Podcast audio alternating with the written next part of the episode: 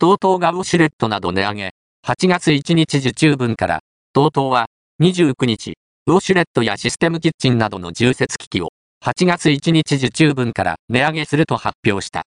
価格改定率は平均2から11%。主な対象製品と平均改定率は、衛生陶器5%、ウォシュレット一体型便器シートタイプ3%、水洗金具11%、ユニットバスシステムバス2%、洗面化粧台3%、システムキッチン3%。